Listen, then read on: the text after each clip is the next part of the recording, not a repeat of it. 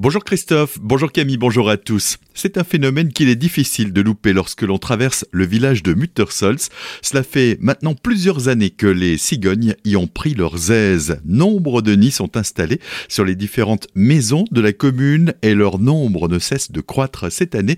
On en compte une quarantaine situées dans les prairies humides du Ride. Le village est l'endroit idéal pour ces oiseaux emblèmes de l'Alsace. Les précisions de Patrick Barbier, le maire de la commune commune. Est un village où il y a toujours eu des cigognes. Je crois qu'en Alsace, à un moment donné, il n'y avait plus que quatre nids, dont un à Muttersol sur l'église euh, catholique. Donc on, a toujours eu des cigognes.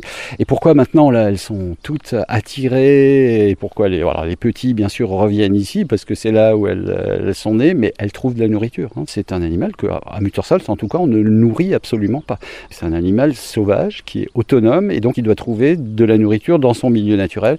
Et à Muttersol, on a un ride bien préservé avec encore des grandes prairies dans les lesquels on trouve des vers de terre, on trouve des insectes, on trouve euh, des batraciens, on trouve des souris, hein, voire des petits oiseaux. Et donc, euh, si elle continue à croître, c'est que forcément elle trouve euh, assez de nourriture et qu'elle se plaît bien ici. Les derniers mois, ce sont même quelques cigognos qui ont pointé le bout de leur bec. Les prochaines semaines seront donc particulières avec les premiers envols. Retrouvez l'article complet sur notre site azur-fm.com des propos recueillis par Solène Martin.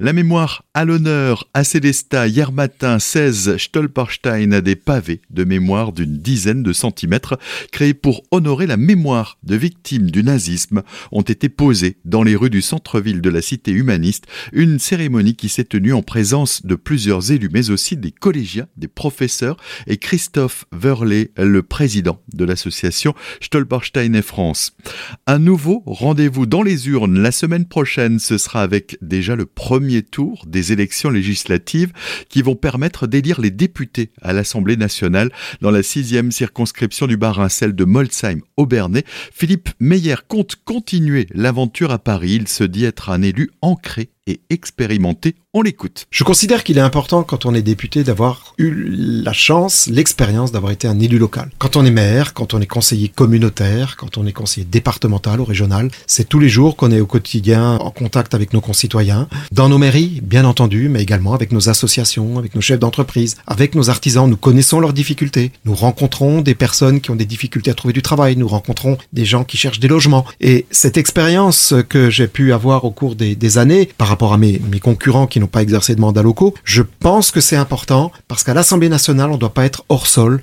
On doit avoir à l'esprit ce que vivent nos concitoyens au quotidien. Et cette expérience, pour moi, d'élu local a été très enrichissante et importante dans mon mandat de député. Parmi les principaux axes de son programme, on retrouve la sécurité, la jeunesse, l'Alsace, mais aussi encore le pouvoir d'achat, l'environnement et la santé.